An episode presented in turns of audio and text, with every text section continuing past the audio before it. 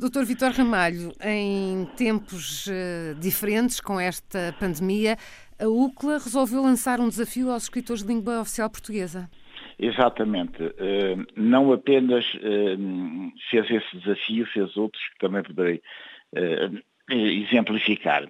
Mas o propósito de lançar este desafio aos escritores de língua oficial portuguesa tem a ver com o facto da experiência já recolhida por efeito deste combate ao Covid-19 ter evidenciado uh, que é possível uh, que este modelo de desenvolvimento em que o mundo tem assentado uh, de há uns anos a esta parte, e sobretudo a partir da queda da bipolaridade, fruto dessa experiência, é possível que haja aqui a necessidade de se ponderar novos modelos para o futuro. Eh, em termos da intervenção do próprio Estado, eh, das privatizações, da, da, do próprio contributo que empresas estratégicas eh, deram e podem dar, e portanto esse, esse repensar não, não é indissociável do que pensam os escritores e a cultura. E foi nesta lógica que nós fizemos esse desafio por forma a que quer poetas, quer escritores, uh, novelistas ou romancistas possam, num, num, num, espaço naturalmente limitado, que nós fixamos em cerca de 5 mil caracteres, poderem, digamos, escrever o que é que entendem sobre este novo modelo que pode vir ou não, depende. é um contributo. E nós temos a ideia de, com um rigor editorial que nos tem caracterizado eh, quando recolhermos todas essas participações, e tem já havido bastantes, quer ao nível de textos, quer ao nível de poesia, uh, editarmos um livro no final uh, e lançarmos com a solenidade que nessa altura ele merecerá. Para além deste desafio, nós temos feito todas as semanas, às sextas-feiras, da distribuição do posicionamento de todos os países de língua oficial portuguesa nas medidas que têm tomado no combate à Covid-19. Eh, não apenas as medidas que têm tomado, mas também as consequências, quer do ponto de vista da letalidade, quer do ponto de vista dos próprios internamentos que cada um dos nossos países tem. É uma forma de aproximação uh, relativamente a esta visão conjunta dos países de língua oficial portuguesa que nós eh, queremos eh, salvaguardar e aprofundar. Eh, finalmente, vamos lançar também esta semana nas nossas plataformas, provavelmente até sexta-feira, um conjunto de canções de cada um dos países de língua oficial portuguesa, com, com artistas consagrados, a quem solicitamos autorização para expormos os vídeos que eles têm, um de cada, eh, por forma a que tenhamos uma visão de conjunto da força que também representamos neste mundo.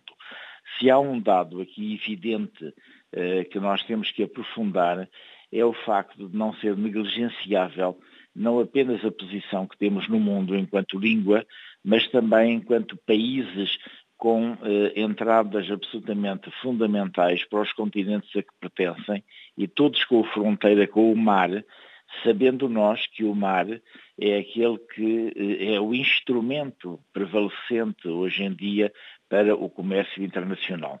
Portanto, nós não podíamos estar dissociados destes objetivos. Eh, estamos a fazê-lo em teletrabalho em casa, com o contributo de todos os trabalhadores da UCLA e colaboradores, sem exceção, eh, como é nossa obrigação fazer neste período tão difícil, individual e coletivamente. Soutor, como é sabido, eh, depois de grandes dificuldades, eh, geralmente os países criam uma dinâmica diferente, conseguem reconstruir-se e até melhorar. Isto pode acontecer com os países africanos? Esta pandemia poderá ser um impulso para o desenvolvimento eh, africano? Relativamente à pandemia, no que respeita aos países do continente africano, há várias avaliações que nós podemos já neste momento fazer. A meu ver, a profundidade de, das consequências da existência do Covid-19 não foram, até à data pelo menos, eh, tão profundas como noutros continentes, particularmente o continente europeu. Oxalá esta situação se mantenha independentemente também, infelizmente, da letalidade que esses países representam, mas em escalas percentuais menores do que aquelas que outros continentes, particularmente o europeu e o americano, em especial os Estados Unidos da América, têm. A meu ver, eh, eh, sem que isto traduza qualquer estudo aprofundado, e sem a ver com o facto eh, do Código 19 não atacar de forma tão profunda as pessoas com idades mais baixas. E o continente africano tem uma população com idade média muito baixa.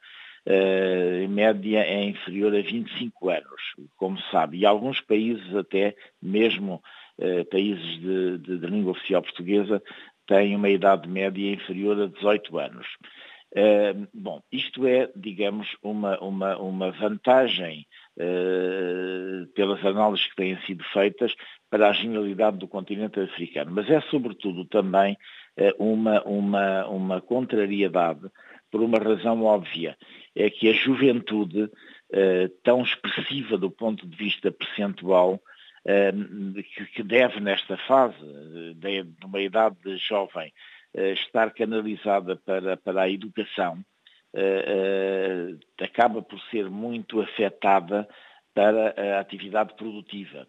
E, portanto, de alguma maneira há aqui uma contradição na, na, na hipoteca desses países relativamente ao futuro a juventude devia estar, sobretudo, canalizada para beneficiar de uma educação e de uma formação profissional condicente com as exigências do futuro e isso, digamos, é, é, difícil. E como as respostas hoje em dia dos países são sempre dadas a curto prazo em prejuízo de uma estratégia mais prolongada, isso também afeta. Ora bem, nós não podemos deixar de ter presente eh, que, eh, na generalidade desses países, a industrialização e até a própria eh, produção do setor primário, agricultura e pescas, eh, é deficiente e eles têm, na maior parte dos casos, de importar muitíssimo aquilo que produzem. Esta, esta, esta calamidade que atingiu a humanidade em geral deve fazer refletir muitíssimo esses países para a prioridade que se lhes coloca. E a prioridade que se coloca, em alguns deles, sobretudo nos países de língua oficial portuguesa, é uh, a agricultura e as pescas, no, na maior parte dos casos, e num ou noutro caso o turismo. Quando eu refiro ao turismo, sobretudo aquilo que é evidente para Cabo Verde, um pouco em menor escala para, para Santo Tomé e Príncipe. Uh, portanto, estas, estas respostas têm que ser dadas. Uh, em alguns destes países, e estou a lembrar-me sobretudo de Angola e de Moçambique, infelizmente a canalização das receitas orçamentais foram todas, ou a maior parte delas, feitas à base ou de petróleo ou eventualmente do gás natural, caso de Moçambique. Como se vê agora, eh, nesta calamidade, eh, esses recursos naturais, sobretudo o petróleo, foram afetados de uma forma absolutamente impressionante eh, e até imprevisível da sua extensão. Daí a razão ainda maior para que a diversificação da economia se faça. Essa prioridade é fundamental, absolutamente decisiva. Mas para isso tem que haver investimento. E como os recursos acabaram por ser afetados desta maneira, uh, vão ter de contar, sobretudo, numa primeira fase, com a poupança externa, ou seja, com, com empréstimos. Eu acho que tem que haver aqui uma capacidade e uma racionalidade muito grande uh, para se apostar eh, não no imediato, mas numa estratégia de médio e longo prazo. Eh, nessa perspectiva, eu vejo com bastante eh, vantagem os países do, continente africano.